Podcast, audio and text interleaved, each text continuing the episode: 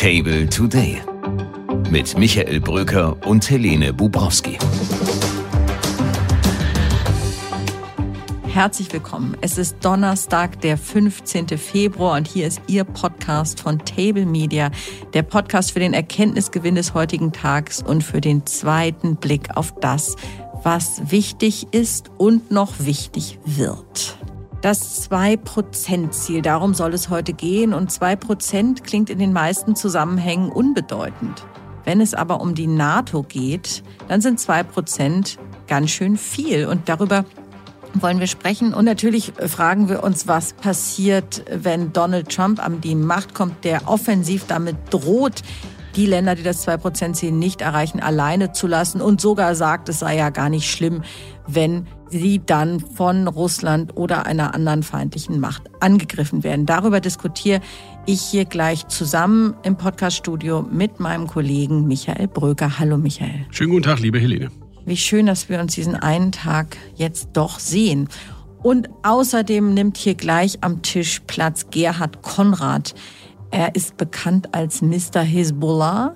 Er ist Islamwissenschaftler, Jurist und ehemaliger Mitarbeiter des BND und seinen schönen Beinamen hat er, weil er in geheimen Verhandlungen dabei war, diese Verhandlungen sogar geführt hat zwischen Israel und einerseits der Hamas und andererseits Hisbollah.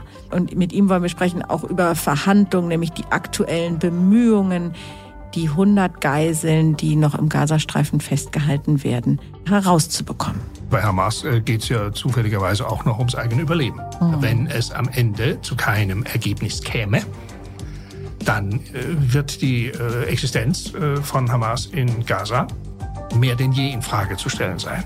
Und zum Schluss wird es um eine Netflix-Produktion gehen. Die ist zwar nicht auf der heute beginnenden Berlinale zu sehen, sorgt aber für mehr Gesprächsstoff als die Berlinale, denn sie hat eine Diskussion darüber ausgelöst, wie schwul Alexander der Große eigentlich sein darf.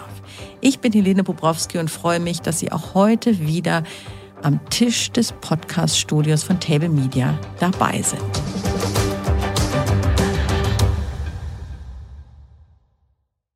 Das Schutzversprechen der NATO gilt uneingeschränkt.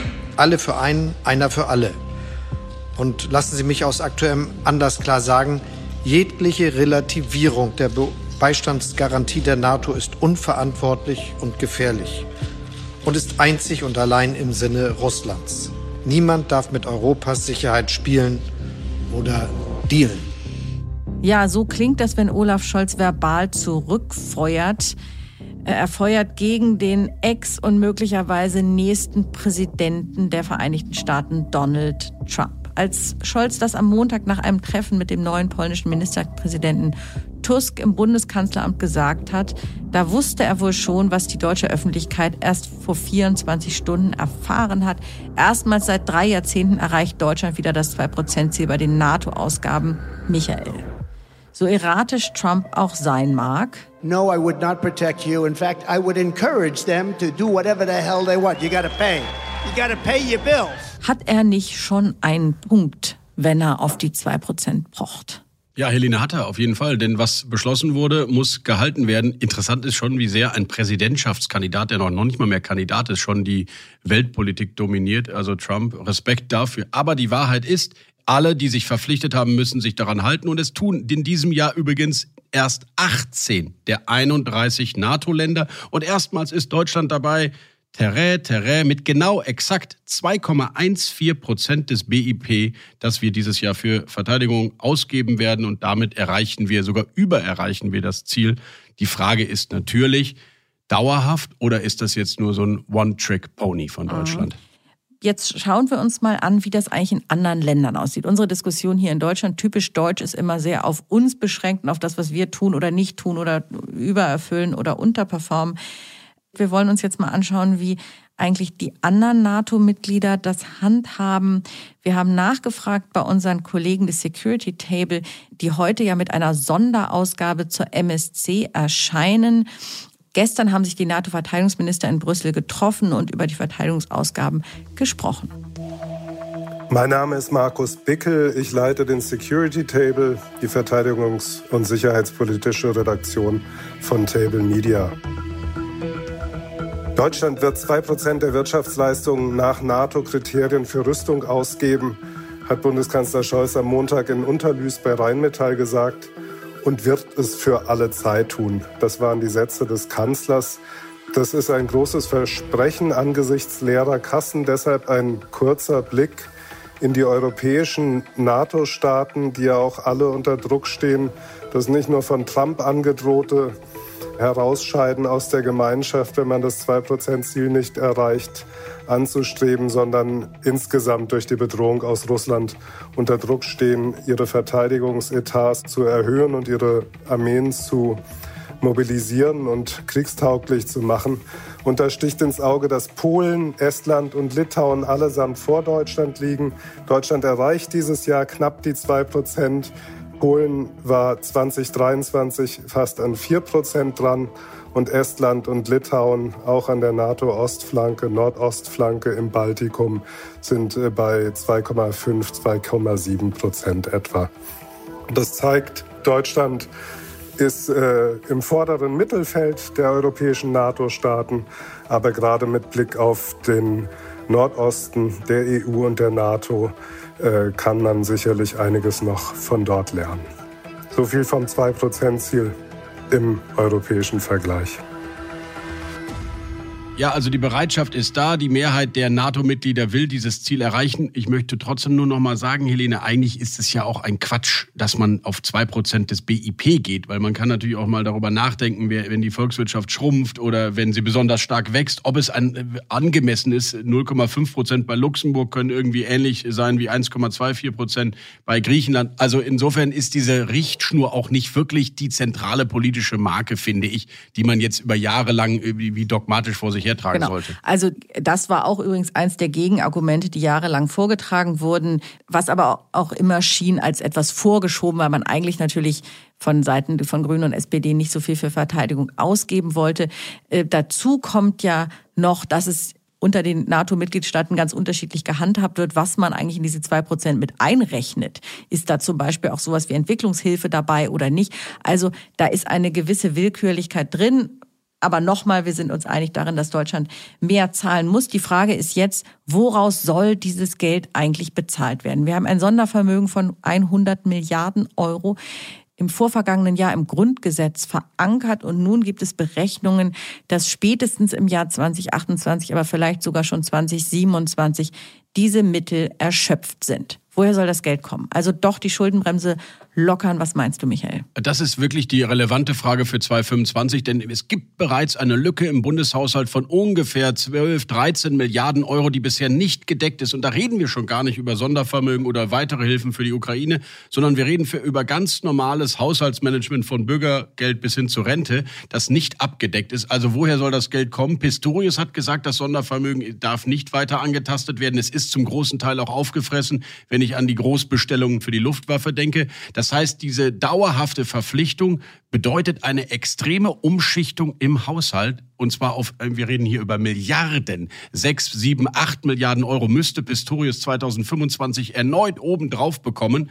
Und das kann nicht aus dem Sondervermögen kommen, sondern das muss aus einer dauerhaften Umschichtung im Haushalt bekommen. Und dieser Kampf, der steht der Ampel erst noch bevor. Genau, wobei es auch aus der Union Leute gibt, die gerne das Sondervermögen aufwerten wollen. Roderich Kiesewetter, Verteidigungspolitiker der CDU, hat vorgeschlagen, das Sondervermögen auf 300 Milliarden Euro anwachsen zu lassen, zu erhöhen, um es eben doch daraus zu finanzieren. Da gibt es eine Meinungsverschiedenheit innerhalb der CDU. Die einen sagen, der Haushalt bildet die Prioritäten ab, Verteidigung ist eine Priorität, es muss aus dem Haushalt bezahlt werden. Die anderen sagen, das ist eigentlich am Ende unrealistisch, man muss es übers Sondervermögen machen und das eben nochmal deutlich aufstocken. Friedrich Merz hat das klar gemacht, Helene, das ist eine Einzelmeinung.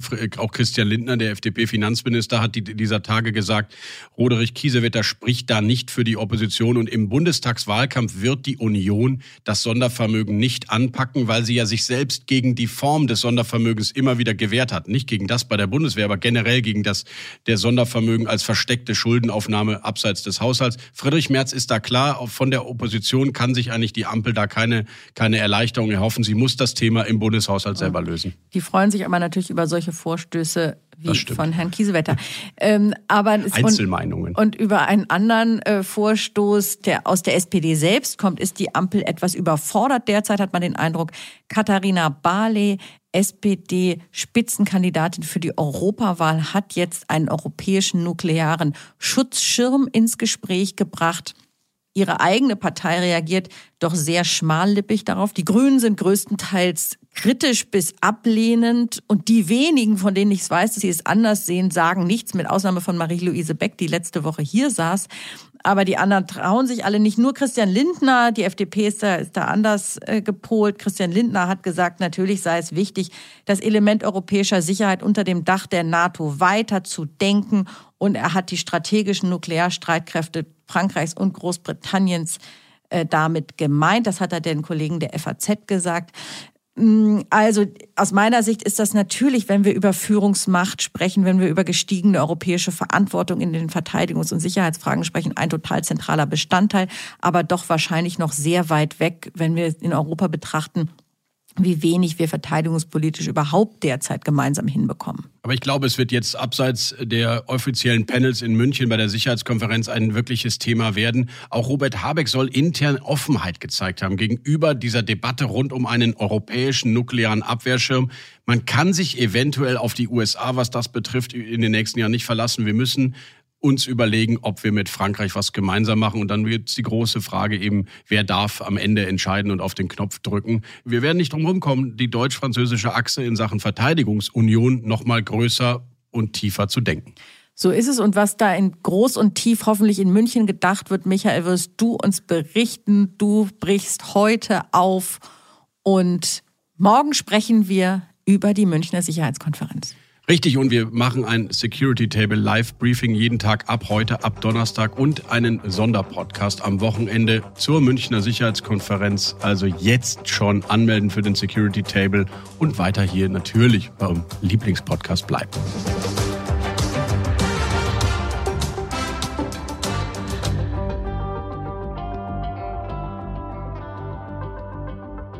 Und zu unserem Tischgespräch begrüße ich jetzt sehr herzlich Gerhard Konrad, der auch den schönen Beinamen Mr. Hisbollah trägt, den er sich wirklich redlich verdient hat, weil er jahrelang im Auftrag der Bundesregierung Verhandlungen geführt hat zwischen Israel und der Miliz, der libanesischen Miliz Hisbollah. Es ging um die Befreiung von Geiseln. Er hat außerdem verhandelt zwischen Israel und der Hamas. Also könnte kein besserer Gesprächspartner sein angesichts der Lage, die wir in Nahost beobachten und auch beklagen müssen. Gerd Konrad ist langjähriger Mitarbeiter des Bundesnachrichtendienstes gewesen, war auch für den Europäischen Auswärtigen Dienst tätig. Und er ist einer der ganz wenigen aus der Nachrichtendienstszene, die viel und gerne reden können. Das ist wirklich außergewöhnlich. Herzlich willkommen, Herr Konrad. Ja, ich freue mich sehr, hier zu sein. Vielen Dank. Und äh, um das gleich zu ergänzen, ich kann auch schweigen. Ah ja, das hätte ich jetzt fast gedacht. Aber zum Vermitteln muss man ja nun auch reden. Ähm, jetzt fange ich mal an mit dieser, ja, Ihr Beiname Mr. Hezbollah. Ist das eigentlich schmeichelhaft für Sie oder ärgert Sie das? Ja, sowas muss man mit Fassung tragen. Ich bin dann auch äh, Mr. Hamas später genannt worden. Äh, es war einfach äh, dem Umstand geschuldet, äh, dass mein Name äh, nicht bekannt war mhm. über lange Jahre hinweg. Heißen Sie denn überhaupt richtig Gerhard Konrad oder ist auch das noch ein Tarnname, den Sie irgendwann übernommen haben? Nein, äh, ich heiße laut Geburtsurkunde und die ist echt. Die ist ja das. Gut, dass Sie es dazu sagen. Heiße ich Gerhard Konrad, Konrad mit C. Die Verwirrung mit über meinen Namen, die kam eigentlich zustande, äh, weil im Arabischen wie auch im Hebräischen es kein C gibt, sondern nur ein K. Sodass der Konrad, wenn er retranskribiert wird äh, in eine in Englisch oder Deutsch oder sonst was, die einen eben mit K geschrieben hat, die andere mit C. Und dann natürlich alle Messer scharf geschlossen haben, ist sowieso alles fake. Ah, ja, ja. Da hätte ja auch sein können. Es gibt ja nun auch viele, die haben Namen, die sie gar nicht haben. Lassen Sie uns erstmal über die Aktualität äh, sprechen, Herr Konrad. Seit November laufen die Vermittlungen zwischen der Hamas und Israel über die Freilassung der Geiseln. Es sind noch rund 100 lebende Geiseln im Gazastreifen verschleppt. Da wird vermittelt unter Beteiligung von Ägypten, Saudi-Arabien und Katar. Gerade jetzt ist eine Verhandlungsrunde auch mit dem CIA-Chef William Burns in Kairo hat stattgefunden. Welche Erfolgsaussichten haben diese Gespräche?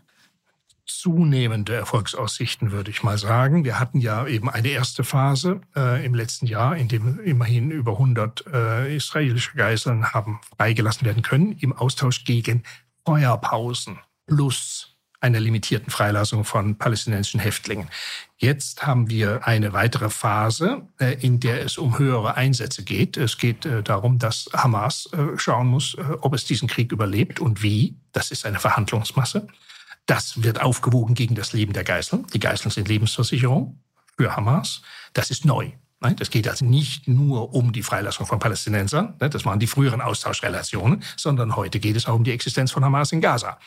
So, da haben dieses Problem und sie haben natürlich das äh, Problem äh, der Freilassung von palästinensischen Häftlingen, äh, was ja ein Ausweis dann des Erfolges ist. Sie müssen bedenken, Hamas muss ja hinterher ein Narrativ haben, in dem man sagt, all die Opfer, der Krieg, die Erniedrigung Israels, nicht aus Hamas Sicht, all das dient dem Widerstand und der Freilassung nach Möglichkeit aller palästinensischen Häftlinge. Mhm. Ja, Sie sagen, die, es gibt zunehmende Erfolgsaussichten, aber die Verhandlungspositionen sind ja doch sehr unversöhnlich. Die eine Seite, die Israelis und Amerikaner bieten an, sechs Wochen Feuerpause gegen die komplette Freilassung aller israelischen Geiseln. Und die Hamas sagt, wir müssen erstmal die Kriegshandlungen einstellen, dann werden wir in mehreren Etappen die Geiseln freilassen. Sie haben solche Verhandlungen geführt, waren dabei. Wo ist da der Mittelweg? Der muss ausgehandelt werden und ausgezockt werden. Nicht? Haben Sie einen Vorschlag hier? Nein. das, wäre, das wäre unqualifiziert, äh, denn da müssten Sie äh, die detaillierten Positionen beider Seiten kennen. Mhm. Aber solche äh, Maximalforderungen, das ist wahrscheinlich wie in anderen Verhandlungen, werden dann auch auf den Tisch gelegt. Aber Sie meinen, beide Seiten haben den Willen dazu dann doch, weil das menschliche Leid so groß ist? Oder was bewegt einen dann am Ende dazu, einzuschlagen? Weil sie müssen.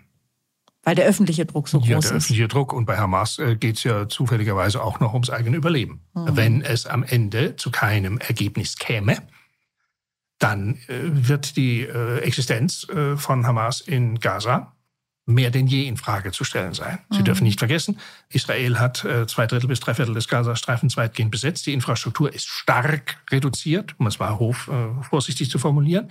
Und Yahya Sinwar sitzt entweder in Khan Yunis oder in Rafah und kann sich überlegen, ob er seine Rente noch bezieht oder nicht. Wobei die Israelis doch wahrscheinlich kaum abrücken werden von ihrem Ziel der Zerstörung von Hamas, die sie als nicht nur existenzielle Bedrohung wahrnehmen, sondern wir haben alle gesehen am 7. Oktober, dass es eine existenzielle Bedrohung für Israel ist. Das ist richtig. Äh, und umgekehrt hat ja Hamas in seinem äh, Gegenangebot vor drei Wochen äh, ja auch relativ deutlich gemacht, dass sie eben nicht gedenkt, nicht diese Position zu räumen, also ihre Position in Gaza zu räumen. Und das muss halt runterverhandelt werden. Ich meine, äh, das ist eine Frage der Machtverhältnisse. Mhm. Es geht hier um knallharte Machtpolitik mhm. auf allen Seiten. Jetzt gibt es Kritik an der Rolle der Kataris. Die Frage, ob sie überhaupt die richtigen Verhandler sind in diesem Konflikt. Was meinen Sie dazu? Das ist ganz einfach. Sie haben keine anderen. Mhm. Wen haben Sie denn? Sie müssten ja, Sie müssten ja Akteure haben äh, mit Gewicht und der Gesprächsfähigkeit äh, zu beiden Seiten. Ja, Katar ist ein Akteur mit erheblichem, wie wir alle wissen, wirtschaftlichen Gewicht. Äh, Katar hat, äh, ob nun zu seiner Freude oder nicht, das wird sich herausstellen, die politische Führung von äh, Hamas ja als Gäste seit Jahren. Damit ist Gesprächsfähigkeit da, äh, nicht direkt zu Hamas in Gaza. Mhm. Dazu haben sie die Ägypter. An Ägypten und Katar kommt man bis auf weiteres nicht vorbei, weil sie nämlich sonst nur mit sich selbst reden, nicht mit Hamas. Warum spielt Deutschland in dieser Vermittlung keine Rolle, ich sag mal mehr, weil es ja früher, darauf kommen wir jetzt gleich, als Sie dabei waren, offensichtlich anders war. Ja, Sie können die, die, heutigen Verhältnisse mit den damaligen nicht vergleichen. Deutschland hat eine Rolle gespielt, insbesondere bei den Vermittlungen zwischen Hezbollah und Israel. Also bis in die Jahre 2004 insbesondere. 2004 hat Deutschland, äh, war Deutschland der Schauplatz, war der militärische Flughafen in Köln, der Schauplatz des Austauschs unter deutscher staatlicher Aufsicht ja, und Hausherrenschaft. Nicht? Das war also das stärkste äh, nationale, äh, nationalstaatliche Engagement Deutschlands. Nicht? Die weiteren Vermittlungen sind schon nicht mehr mit äh, massiver deutscher politischer Beteiligung erfolgt. 2006 bis äh, 2008 äh, war ich im Auftrag des General, der beiden Generalsekretäre der Vereinten Nationen äh, zuständig, quasi als ASG, als Assistant Secretary General für VN, nicht mhm. für die Bundesrepublik Deutschland. Und Hamas Da bin ich ja letzten Endes äh, angefordert, erbeten worden vom äh, Premierminister als eine Art privater Vermittler äh, zwischen Israel und Hamas. Die Bundesregierung hat mit Hamas nie gesprochen. Sie waren quasi ausgeliehen. So ist es. Zwei deutscher Staatsbürger und die, auch auf Wunsch der deutschen Bundesregierung, aber ähm, formal nicht äh, für Deutschland tätig. Nein, ich habe zwei Mandate gehabt. Ich habe das Mandat der Israelis gehabt und ich habe das Mandat von Hamas gehabt und musste daraus mein Glück versuchen. Das Beste machen, darauf kommen wir gleich. Nur Ihre Erklärung würde ich noch gerne hören zur Frage, warum das deutsche Gewicht auf internationaler Bühne jedenfalls in diesem Zusammenhang so abgenommen hat. Ja nun, äh, das ist relativ einfach äh, zu verstehen. Das deutsche Gewicht zwischen Hezbollah und Israel bestand äh, auf der Basis der besonderen Beziehungen Deutschland zu Iran. Das hatte mit Hezbollah erst in zweiter Linie was zu tun. Und Sie wissen, wir hatten über zwei Jahrzehnte nach der Islamischen Revolution 1979 hatten wir quasi Sonderbeziehungen zum Iran häufig angefeindet. Das Ganze lief unter dem Stichwort Genscherism seinerzeit. Und Iran sah in Deutschland ein halbwegs positiven und kooperativen Gegenpart äh, in der feindlichen westlichen Welt. Mhm, mh. ja, so. Das ist praktisch der Hintergrund gewesen. Das fehlt ja Das alles. fehlt hier. Mhm. Herr Konrad, Sie haben diese Gespräche damals geführt und sind äh, der einzige Mensch, jedenfalls hier weit und breit, der deswegen eine Vorstellung davon hat, was jetzt gerade vor sich geht. Erzählen Sie uns mal, jetzt sagen Sie, Sie sind mandatiert worden, einerseits von Hamas, andererseits von Israel. Und Sie haben gesagt, Sie müssen Ihr Glück versuchen. Wie sieht das konkret aus? Wie führt man solche Verhandlungen? Wie sind die Typen, die dann da mit am Tisch sitzen? Nehmen Sie uns mal ein bisschen mit in diese Räume, wo auch immer es war, in denen Sie saßen. Ja, das ist äh, wesentlich weniger romantisch oder aufregend, äh, als man sich das vorstellen mag. Also von israelischer Seite äh, haben Sie äh, kluge, ähm, flexible äh, und äh, rationale Gesprächspartner äh, in ihrer Verhandlungsdelegation. Also praktisch die Israelis haben ja eine Verhandlungsdelegation, die mit mir spricht. So. Und auf der anderen Seite äh, sitzen nicht äh, jetzt irgendwelche furchtbaren Menschen äh, mit, mit Messer in der Hand und Pistole auf dem Tisch oder ähnlichem, sondern sie werden dort gastfreundlich empfangen von äh, eben dann Vertretern, hochrangigen Vertretern von Hamas. Wir hatten zwei äh, seinerzeit, den militärischen Chef von Hamas in Gaza, Ahmad Jabari, und äh, Mahmoud al-Zahar war der politische Vertreter. Mahmoud al-Zahar ist ein Arzt von Hause aus, war schon damals ein betagter älterer Herr mit vorzüglichen arabischen Manieren. Nicht? Äh, und äh, Ahmad Jabari war ein bisschen stockiger, aber auch äh, man lässt sich in dieser Form nicht hinreißen zu ungastfreundlichem, also ungastlichem Verhalten. Mhm. Ne? Welche Sprache wurde gesprochen? Englisch. Englisch, alle können Englisch. Also auch Sie müssen Englisch können. Äh, Ahmad Jabari konnte keines, aber Mahmoud Sahar konnte welches. Hat übersetzt. Für Und er musste dann übersetzen. Und wie ist das? Man sitzt dann da tagelang gemeinsam, im Grunde bis weißer Rauch aufsteigt, isst gemeinsam, verbringt die Tage zusammen oder kommt, mhm. oder wie sieht das, nee, nee, das konkret ist mehr, aus? mehr Shuttle-Diplomatie. Das, äh, es fängt, äh, in diesem konkreten Fall sieht das so aus. Sie haben also in den ersten Phasen erstmal äh, müssen Sie nochmal klären im Austausch, äh, was für Verhandlungsergebnisse schon erzielt worden waren, denn ich bin ja nicht von Anfang an dabei gewesen, sondern habe erstmal eine Bestandsaufnahme gemacht. Nicht? So, dann gehen Sie also hin und hören sich die Realität auf israelischer Seite an, dann gehen Sie rüber äh, zur Hamas, hören sich dort die Perzeption an äh, und dann müssen Sie das erstmal im Shuttle Diplomacy machen. Das heißt, normalerweise war ich drei, vier Stunden an einem Tag in Gaza bin dann abends oder nachmittags abends wieder nach Israel zurückgefahren, äh, habe dann in Tel Aviv äh, in der, im Verteidigungsministerium habe ich dann die Kollegen dort getroffen und gesagt, ihr Lieben, also mich und dann machen sie eben Debriefing. Ja, sie schreiben Papiere, was wichtig ist. Ja, sie halten die Verhandlungsstände fest und die Verhandlungspositionen fest. Und dann geht es eben darum zu sagen, okay, was geht, was geht nicht. Sie dürfen nicht vergessen, bei uns stand, und das wird jetzt auch wieder ein Problem sein, es ging darum, dann äh, damals 1000 palästinensische Häftlinge im Ergebnis freizulassen. 450 auf Antrag, wenn Sie wollen, personalisiertem Antrag der Hamas. Man musste aber natürlich Israel in jedem Einzelfall zustimmen und das passierte natürlich nur nach großen Mühen und nicht vollzählig. Das war mit einer der schwierigsten Punkte. Äh, und äh, dann führen sie halt Listen ja, mit den Kandidaten nicht? und den sogenannten Lösungen, also direkte Freilassung oder Freilassung nach die Westbank oder nach Gaza und alles ein furchtbarer Kleinkram, äh, mit dem sie dann von Position zu Position fahren. Mhm. Und, und, dann kommt man am Ende zusammen. Am Ende haben sie dann ein von beiden Seiten dem Vermittler gegenüber indossiertes mhm. Vertragswerk. Also Sie waren als Art Notar, kann man fast Im sagen. Im Grunde ja. Im Grunde ja. ja.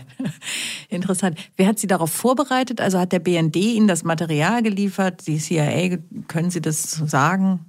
Äh, das ist ganz einfach zu sagen. Nee, mich hat keiner vorbereitet. Sie haben sich selbst vorbereitet. Ja. Okay. Äh, das mhm. ist ganz einfach. Man wächst in solche Aufgaben hinein. Ich habe das ja eben, sag mal, das Handwerkszeug, das ich mir zurechtgelegt habe, habe ich äh, als zweiter Mann in der Verhandlungsdelegation äh, zwischen 2001 und 2004. Mhm. Da bin ich kooptiert worden von einem älteren Kollegen, einem Unterabteilungsleiter im, im Dienst, nicht? Der, der sozusagen der Chef äh, war, Chefverhandler war.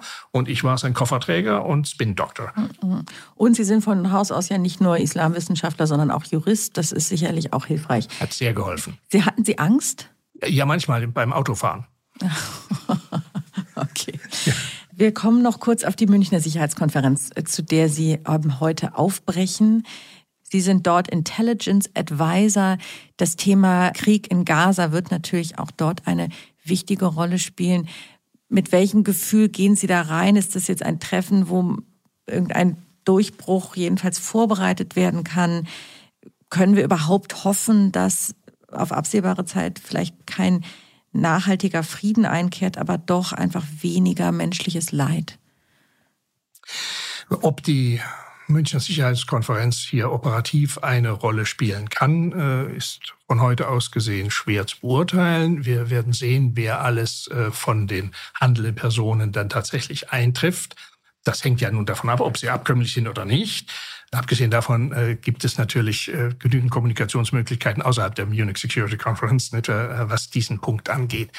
Es bleibt durchaus eine reelle Chance, dass wir innerhalb der nächsten Wochen, ich sage es mal so vage, zu einer Teillösung oder gar einer Lösung des Konflikts, des militärischen Konflikts kommen könnten. Das hängt aber ganz entscheidend davon ab, wie kompromissbereit äh, gerade auch Hamas ist, das muss man ganz klar sehen, letzten Endes dann auch Israel. Die Elemente liegen auf dem Tisch, sie müssen austariert werden. Und das wird äh, allerdings nach leider Gottes auch regionalspezifischen Kriterien, er wird eben eine elende äh, Feilscherei sein und Brinkmanship, wie man so schön sagt. Nicht wahr? Das heißt? Äh, Brinkmanship heißt, äh, jeder reizt im Grunde genommen das Risiko mhm. maximal aus. Und Sie dürfen nicht vergessen, dazu gehören dann nicht nur die äh, Spieler direkt am Tisch, sondern dazu gehört auch das Umfeld, das heißt Hisbollah. Dazu gehört Syr Kräfte in Syrien, nicht Syrien als solches, aber Kräfte in Syrien.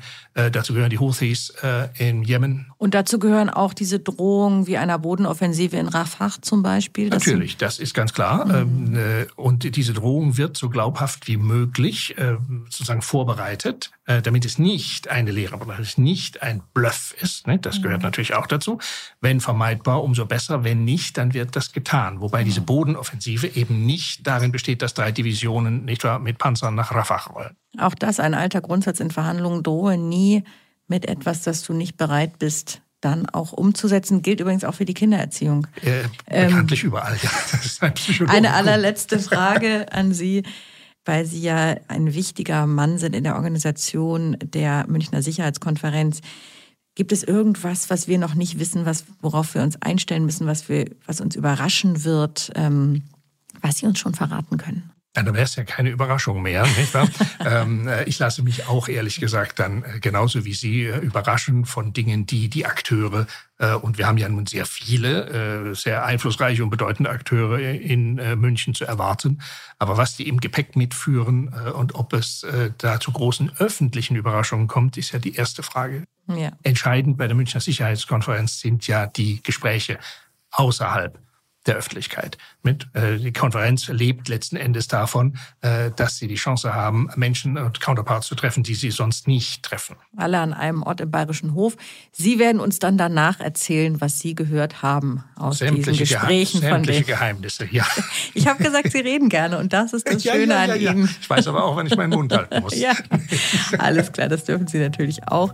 Vielen Dank, dass Sie heute Gerne. bei uns waren, Herr Konrad. Gute Reise Dankeschön. nach München. Und gutes Gelingen ne, in München für Sie auch. Ne? Danke.